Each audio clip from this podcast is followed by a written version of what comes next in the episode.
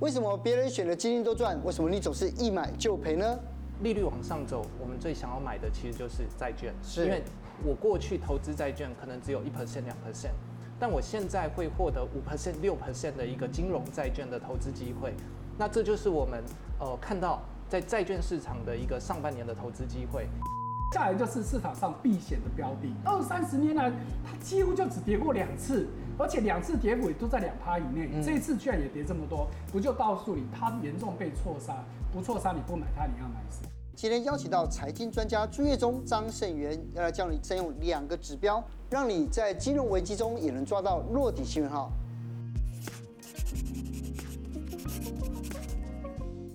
现在来到年底了，我们现在每次只要每天看那个股票，我们打开手机来看，我不知道是应该开心一声难过，你知道吗？因为我们在低点的时候买一些，可是有一些从去年买的，就好像就被套牢这样，你都没有。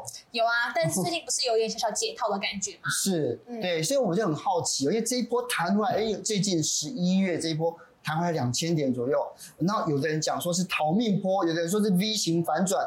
这个老师，你一定要告诉我们，这到底是怎么一回事？好，我们觉得这一波的反弹，我个人觉得是不是一路反弹，我们不敢讲，但是我可以确定一件事情，就是低点已过。哦，啊，这个我们几乎可以很笃定。哦，当然有一个前提就是没有再有黑天鹅发生。哦，当然嘛，我们讲黑天鹅，顾名思义就是什么？我根本不知道未来会发生这种事情，嗯、所以完全不要考虑黑天鹅这件事情。是，所以就以现在我们所掌握的资讯来说，几乎可以确定低点已经过了。哦、可是你说会不会一路反弹上去呢？我觉得那就真的是太乐观了。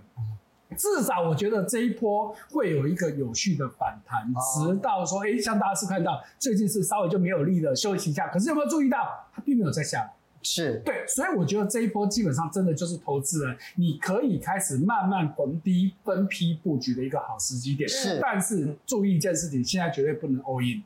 因为毕竟市场风险还是一大堆嘛，所以疫情结束了吗？没有嘛，升息不升了吗？还要升嘛？通膨难道已经没有了吗？是，还是有嘛？所以我们可以想得到的变数都还在的情况之下，只是最坏的情况过去。尤其这次很重要一个标准，你看到美国的这个 CPI 是不是在十月份告诉你说，哇，比预期来的低？对，这波反弹不就是从这边起的吗？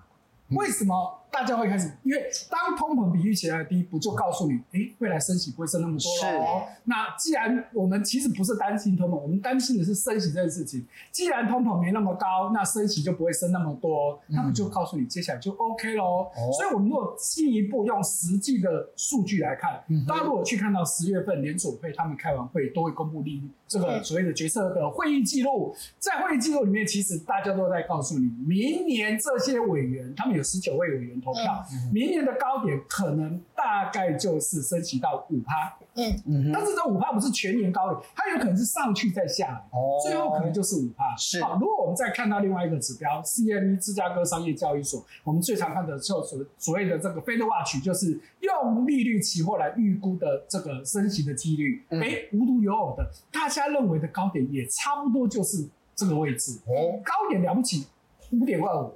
也就是说，你想哦，现在是百分之四，是。大家预估十二月可能再升两码，嗯哼，那你再看到明年，可能明年第一次会议是二月，嗯、大概会再升一码，三月再升一码，嗯、哼那到明年中的时候，可能就是最后一次，就第二季的时候，对，第二季到第三季可能就是最后一次，嗯、之后我们不期望它会立刻降息。但是我会觉得这一波升息大概高点就到这里。所以，就老师你这么说的话，就是你不觉得现在会马上 V 型反转，但是至少是慢慢的这个态势是会逐渐的回稳往上。是的。那 Ryan 你也是这么看的吗？嗯，我的看法跟老师是相同的。那基本上我们认为，明年上半年随着升息见顶，债券市场的机会会开始优先的浮现。嗯、那在下半年的时候，股票市场也会慢慢回稳。所以，投资人其实适合透过一些主动的。股债搭配的一个策略，可以获得明年的一个好的一个报酬率。是，那接着我们也可以看到，主动式的经理人，他们现在的现金水位可能是比较多的，也就是他们很谨慎。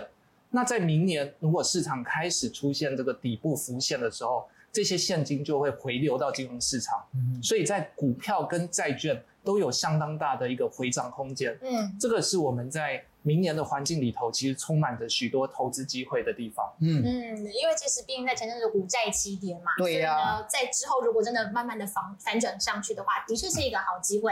而且我自己觉得比较好奇的是朱老师，这台欧债危机的时候，大家都惨赔，结果你居然还逆势赚了二十几趴。是，哎，你是怎么发现这个落底的讯息的呢？是，呃，我个人真的很喜欢危机入市。哦，其实不止，我也喜欢，但是都抓不到。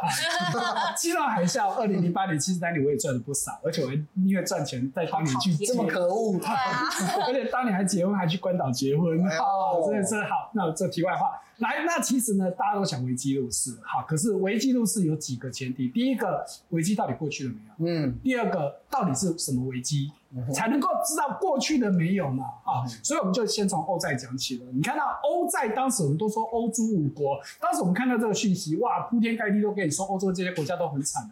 但是呢，我们毕竟我们学者身份呢，我们就会去深入研究，到底发生什么事情，真的有这么糟糕吗？可是我看了半天，我们刚当时说欧洲五国，其实从头到尾真的猪只有一只，那只叫做希腊。希其他讲难听一点，因为欧洲是不是 P I I G S 五个字母代表五个国家，嗯、其实就只有希腊这只猪，其他四只都是被陪葬。叫硬凑，硬凑这个，因为这个字如果大家去看，当时都是美国的媒体、美国投资机构凑出来这样子一个字。嗯、那当然你不能说其他国家没有问题，只是我怎么看都不觉得这些国家有严重到这种程度。对。那我们确定这件事情之后，就告诉你这件事情一定没有太久就会过去了，因为。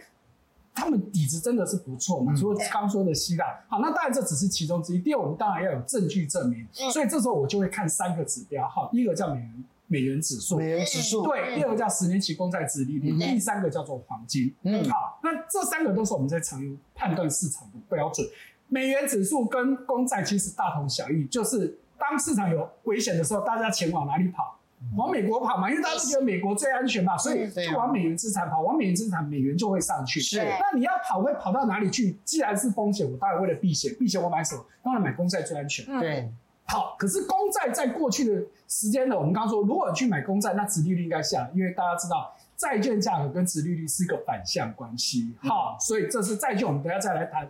第三个当然就是黄金，大家知道黄金就是避险嘛，有灾难的时候，我当然去买黄金。好，所以呢，我们当时就用这三个指标去告诉你说，哎、欸，其实真的没有那么危险。是，那你真的是紧张过头，那你这时候当然就要危机入市。嗯。好，那时至今日，当然大家关心的是现在的情况。嗯、可是现在我必须跟大家讲，黄金这个指标已经不准了。哦。所以我们不再看黄金了，因为现在有太多太多的商品。因为以前会用黄金，因为它是避险商品。市场上当年十几二十年前没那么多避险商品，可是现在有一堆的避险工具。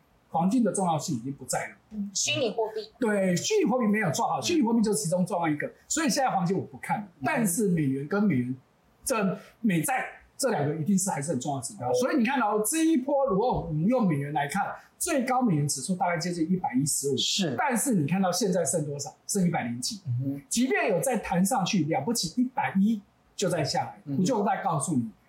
不会再上去了。是。那另外呢，美美国公债的话，我们会看十年期公债殖利率。为什么要看十年期？因为十年期是全世界以债券来说成交量最大的。嗯、好，所以它反映最多的资讯。好，可是我们刚刚说了，正常情况应该如果我去买债券，价格下来，殖利率上去。嗯、好，那呃价格上去，殖利率下来。是。好，可是你看到这一波殖利率却一直往上，那这就有问题喽。殖利率往上不就在价格往下？嗯哼。好，那。可是这时候，如果你殖利率持续往上的话，投资人就会开始有一个想法：哎、欸，我以前为什么不买债？那就不好赚嘛。对。可是当你看到殖利率如果四趴五趴，嗯，你长期年化，而且是美元，又是美国公债，哎、欸，很安全呐、啊。很多人做的要死，你还赚不到这钱。所以当殖利率不断往上的话，就会有。卖股买债的问题，嗯、所以殖利率现在变成我们要反着来看，嗯、越高越危险。哦。所以你看到这一波美国十年期国债殖利率最高大概接近四点五，嗯。是，但是现在剩多少？剩三点。三。点多而已，大概三点七、三点八左右。哎、欸，所以也是一样，我们再去观察美元指数有美元债债券殖利率有没有再上去？如果没有，其实都在告诉你风险已经淡化了。尤其你去看到。这一波，即便有其他的债还在涨，可是十年期国债殖利率连四都没有再碰到。是，所以美元也好，美国十年期公债也好，都在告诉我们说，市场最坏时间过了。是，当然我们可以危机入市。好，所以叫危机入市，因为刚刚一直在讲危机入市，我们最怕入市之后就变自己的危机了嘛，对不对？所以你看，尤其是今年的股债双杀，对不对？对然后看到说大家都信心全失，本来说要什么、嗯什么叫资产配置，没有想到竟然发生股债双杀。嗯，可是呢，刚才听两个专家讲说，哎，我们好像又来到了一个可以可以进场的时候，这时候我们应该选什么样的标的呢？对，其实股债双杀这样的环境其实是少见的，因为我们在这个二零二零年新冠疫情的时候，其实联准会、全球央行大量的宽松，所以我们看到的是股债双涨。那现在在收资金，所以变成股债双杀的一个状况。但在明年来讲的话，其实随着这个资金退潮之后，其实市场是回归到基本面的，嗯，所以在股债的配置的重要性，其实就会慢慢的拉升。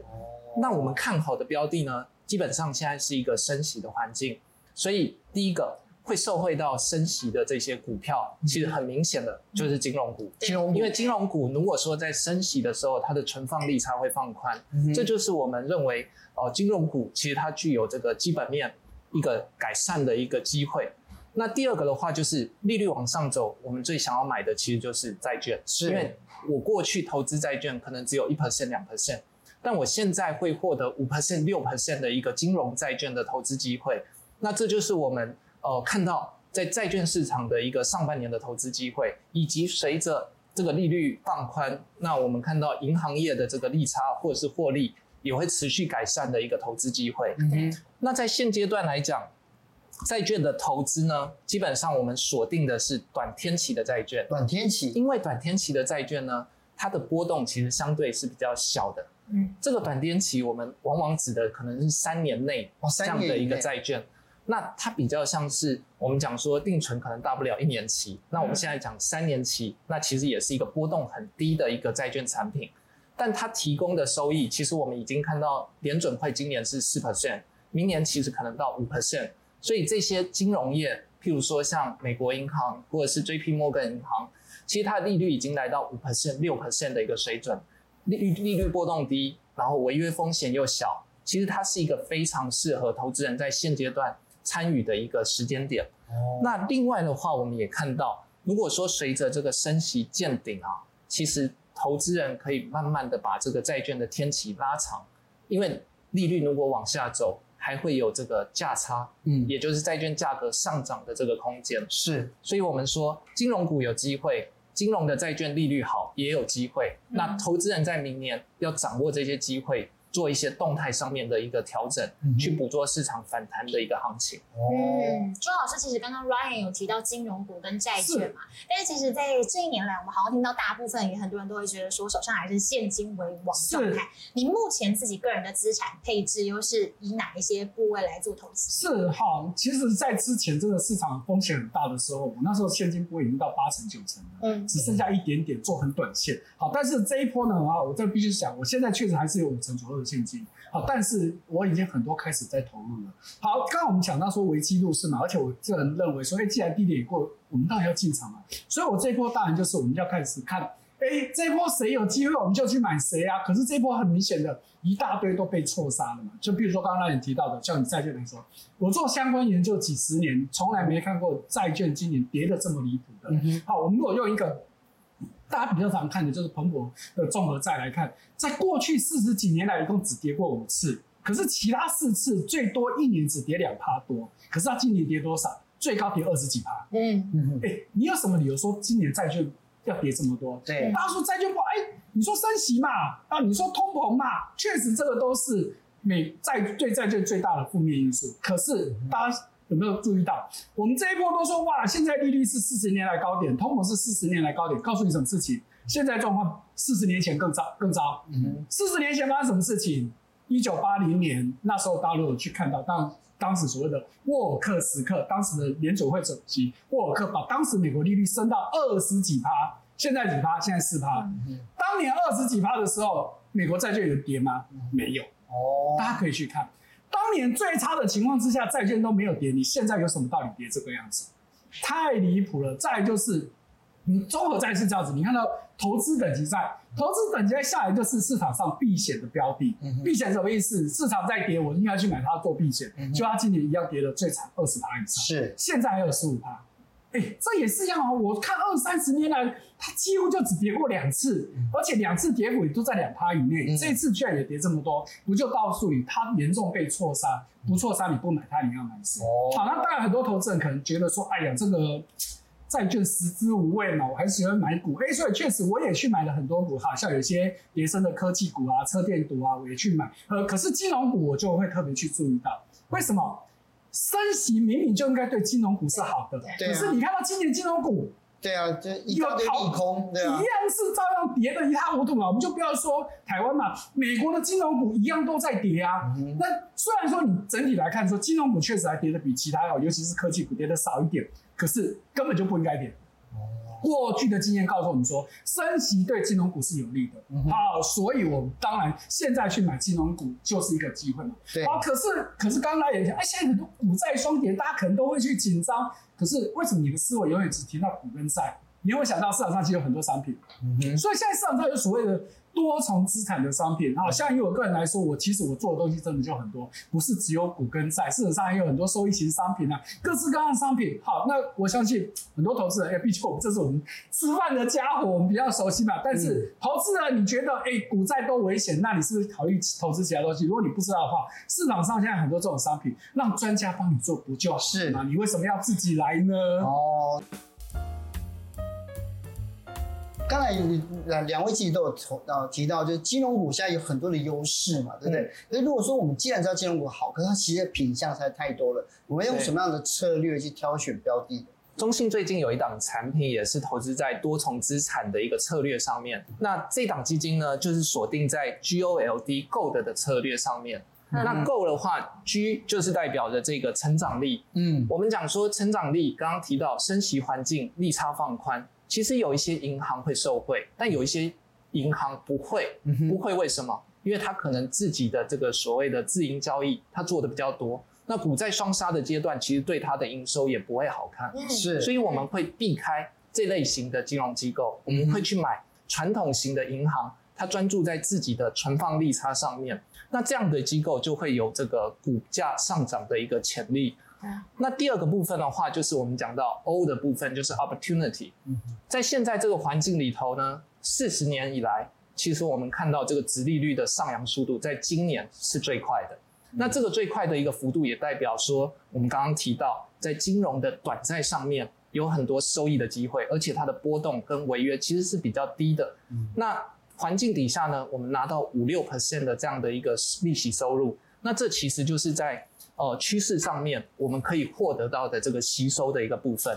嗯，第三个的话，就是在我们的这个防御率上面，防御力其实我们可以想成金融产业里头，其实它是一个高度监管的一个产业，是，所以它必须要有提炼更多的资本，比一般的产业来讲，其实有更低的违约率，因为。它资本够厚，所以它面对环境的波动，它可以吸收这些损失。嗯、所以我们在金融的标的上面呢，不管说是股票或者是债券，我们都认为在防御力上面或者是长期投资上面会相对的比较稳健。是。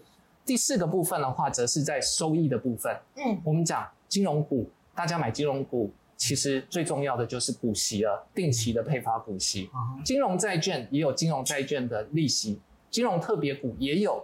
那其实这些资产呢，搭在一起，投资人来讲，其实你可以不必去承担单一资产的波动，你其实可以透过多资产的一个配置，把风险分散掉。所以这就是我们讲在金融的投资上面，其实拥有的四大策略或者是优势。哦，当然我们长线上面现在也是很在意 ESG，所以我们讲 ESG 是国际潮流。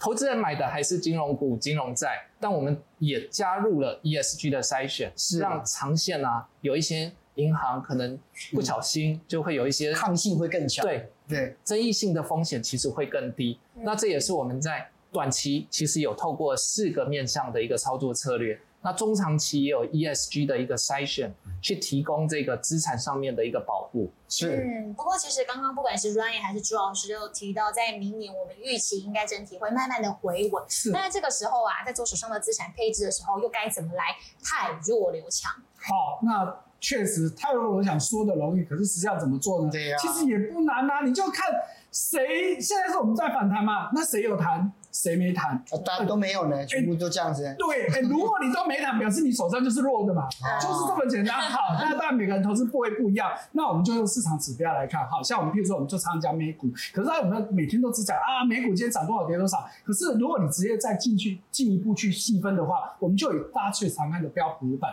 它里面其实有十一个重要的产业指数。好，所以哦，我就帮大家整理这样子一个图表。我们特别看到十一月以来，为什么？因为你看这一波的反弹，不就是从我们刚前面提到的联准会说十月份的通膨没有预期那么高哦，诶，所以是市场就在十一月开始谈嘛。好，十一月，所以你看哦，十一月是我们列出来的这些十一个产业里面，有十个真的都谈了，嗯，就有的没谈，嗯，哎，人家都谈你没谈，那你一定是比较弱的嘛？谁？告诉你，非民生必需品，嗯，就你是非民生必需品，什么就可有可无嘛。好，所以你可以想到，哎，什么可能就是一般十一住行娱乐的非必需品，比如说你说电动车、高阶的手机呀、啊，或是吃喝玩乐，这就是非民生必需品。所以它在这一块并没有上去，为什么？因为大家对明年的经济有疑虑。嗯，哎，所以这一块如果不好的时候，这一波你要太弱留强，它这个是第一个要被淘汰的。嗯、好，那当然有谈不是就一定就好哦。人家谈多，你谈少，尤其你以前叠深，我们是不是觉得以前叠深谈要谈得多，这才合理嘛？可是你看到我列出来的资料，你有没有发现有人之前叠很深，可是谈谈一点点，嗯，那你还是比人家弱嘛？所以你当然也是要被淘汰的。嗯、所以太弱就是这样，那刘强当然就是谈得多喽。刘强是把指太弱刘强，则是你原本手头上有。那我刚刚说的，我们现在低点过，可以慢慢分批进场，嗯、所以这些强的也是我们可以分批进场。所以你看到现在有谁比较强的？好，所以你可以看到有些些工业啊、原物料啊，乃至于金融。哎、嗯，我真的要特别讲金融。是虽然从今年整个看起来，金融股相对跌比较少，可是我刚前面说了。你根本连跌都不应该跌啊！对，照理说你一个市场，你是一个稳定的基础嘛，那你升息也对你有利嘛。就刚刚说的，我利差扩大，怎么看都是应该对你有利，结果你还跌，所以你看啊是不是这一波它相对就弹得多了？嗯，所以呢，我会觉得像金融股，哎，所以就是一个好的标的。像以我个人来说，像我这一波我就会进场去买，啊，比如说台湾的很多关股的金融股，哈，因为。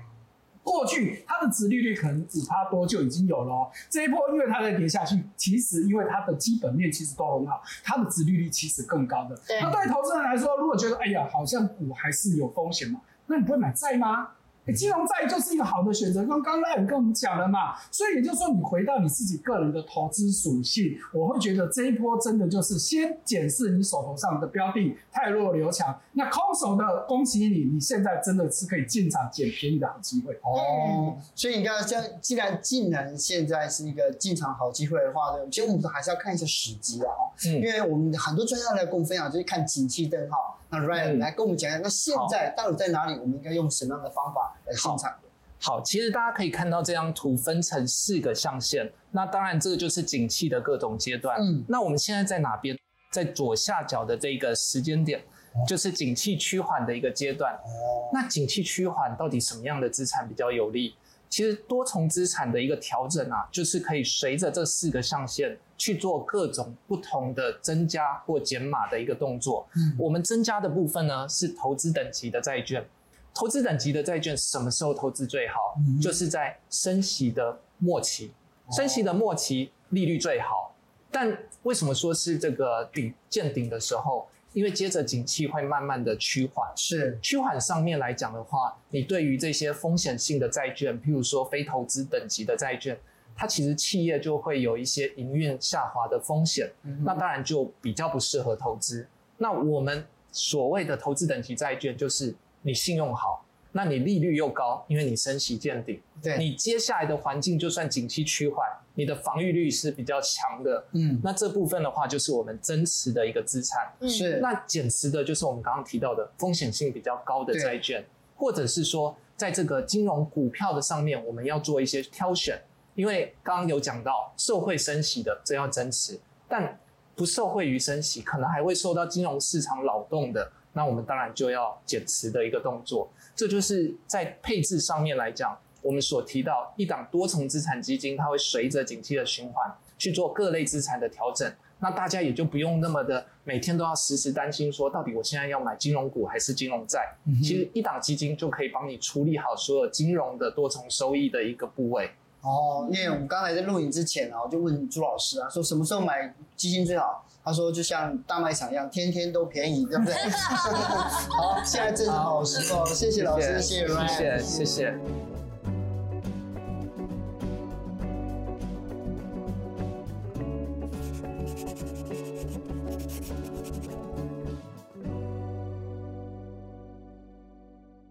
投资一定有风险，基金投资有赚有赔，申购前应详阅投资人须知或公开说明书。